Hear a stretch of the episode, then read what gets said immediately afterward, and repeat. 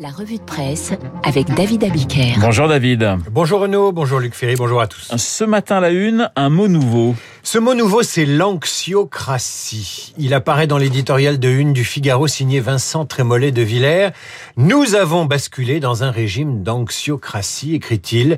Survivre au Covid, survivre à Poutine, survivre au réchauffement climatique, survivre au basculement démographique provoqué par l'immigration de masse. Toutes ces craintes sont légitimes, admet Vincent Trémollet de Villers, mais à chaque fois, c'est la peur qui commande. C'est ça, un régime d'anxiocratie. Conséquence, la sécurité et la protection deviennent les deux piliers de l'exercice du pouvoir. En clair, la guerre est le carburant de l'anxiocratie. Elle grignote le débat politique et vide la démocratie de sa substance. L'opinion comme le Figaro examine donc ce matin comment la campagne va se dérouler sous le coup de cette émotion la peur. Le journal observe que le premier à en tirer parti, le journal L'Opinion, est celui qui s'est installé dans le statut du protecteur, autrement dit le chef de l'État qui grimpe dans les sondages. Et l'Opinion cite un sondage Ipsos, justement, récent. 90% des Français se disent inquiets des conséquences de la guerre sur leur quotidien. Pourtant, pourtant, 89% de ces Français interrogés estiment que ce conflit a augmenté leur intérêt pour l'élection présidentielle. Alors, quelle en sera la conséquence de ce basculement, ce basculement dans l'anxiocratie, soit une augmentation de la participation ou bien la résignation qui rime avec abstention.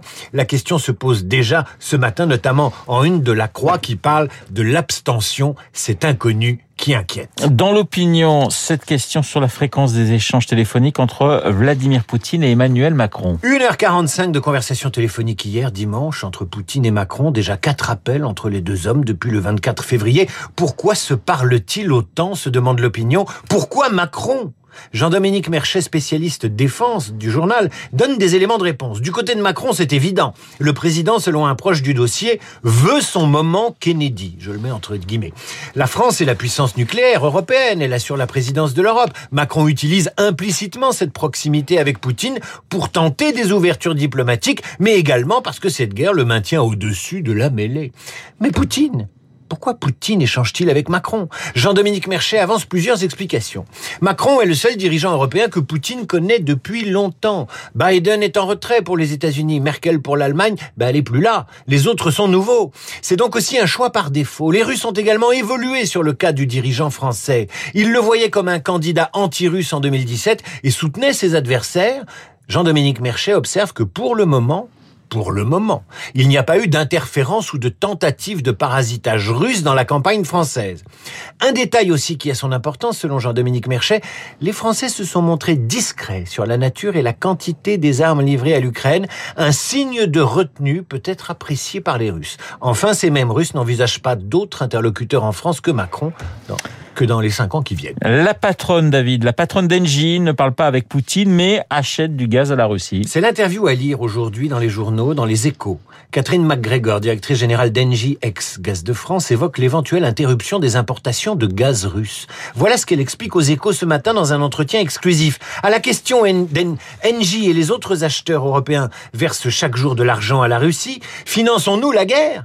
La directrice générale d'Engie répond ceci. L'Europe dépend des achats de gaz à la Russie à 40%, certains pays à 100%. Stopper les achats de gaz aurait des conséquences importantes sur les achats d'énergie et les prix de l'énergie. À la question des échos, que se passerait-il si nous stoppions nos achats de gaz avec la Russie? Catherine McGregor, toujours prudente, répond qu'il s'agirait là d'un scénario catastrophe auquel Engie se prépare. Je vous relis la réponse, il y a du conditionnel et du présent indicatif. Un scénario catastrophe auquel Engie se prépare mais qui est mis au conditionnel.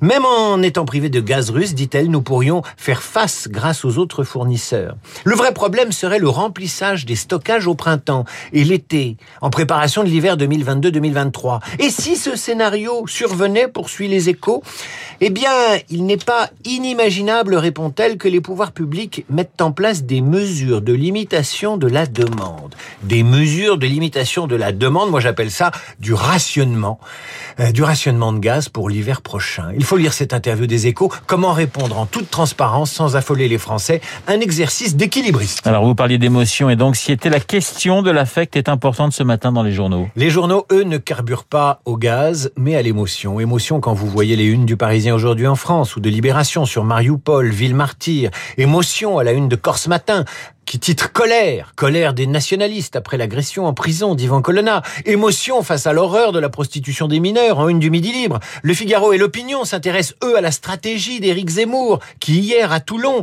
a changé de pied quant à l'accueil des réfugiés ukrainiens. Il en voulait pas, puis il a changé de, il a changé d'option. Pour l'opinion, Zemmour est rattrapé par sa théorie du chef d'État sans affect. Un chef, ça ne doit pas être dans l'indignation permanente et le sentimentalisme, dit-il. Certes, mais les équipes du candidat, du candidat Zemmour, de la reconquête s'inquiètent des effets de cette posture sur l'électorat. Un Zemmour sans compassion, c'est gênant, explique en clair l'opinion. Mais l'entourage le dit, en privé, Zemmour est très sympa. D'où la lettre qui sera distribuée aujourd'hui, annonce l'opinion, et dans laquelle Zemmour devrait parler un peu plus de lui, de son enfance, de son parcours. Des émotions, la campagne peut en fabriquer, et parfois à l'insu des candidats eux-mêmes. La consternation est une émotion lorsqu'on lit dans le Midi Libre que Sandrine Rousseau déclare au sujet de ses collègues verts ça me déprime de faire de la politique dans des groupes du Ku Klux Klan, tout ça parce qu'elle est entourée de mâles blancs de plus de 50 ans. L'étonnement aussi, quand Laurent Vauquier qualifie Emmanuel Macron de dictateur. Le scepticisme lorsque vous découvrez le premier clip de campagne du candidat président et qu'un pseudo-intervieweur lui demande « Elle est un peu pliée cette élection » et que Macron lui répond « Pas du tout pliée !» Autre émotion, l'amusement, lorsqu'Olivier Auguste, dans l'opinion, s'étonne que les artisans de la primaire populaire ont décidé de se rallier à Mélenchon arrivé troisième plutôt qu'à Jadot arrivé second. Curieux respect du scrutin démocratique. Enfin, la franche rigolade quand vous visionnez la compilation concoctée par les soutiens de Valérie Pécresse des déclarations pro-Poutine de Marion Maréchal Le Pen, dans laquelle on entend ceci. J'aimerais bien dîner avec Vladimir Poutine, soyons audacieux. Je trouve que c'est un tacticien géopolitique absolument euh, phénoménal. Je trouve qu'il y a quelque chose d'assez fascinant dans ce, dans ce modèle européen à contre-temps. Et de ce point de vue-là, je pense qu'un dîner avec Poutine, ça fait partie des choses euh, à faire dans une vie.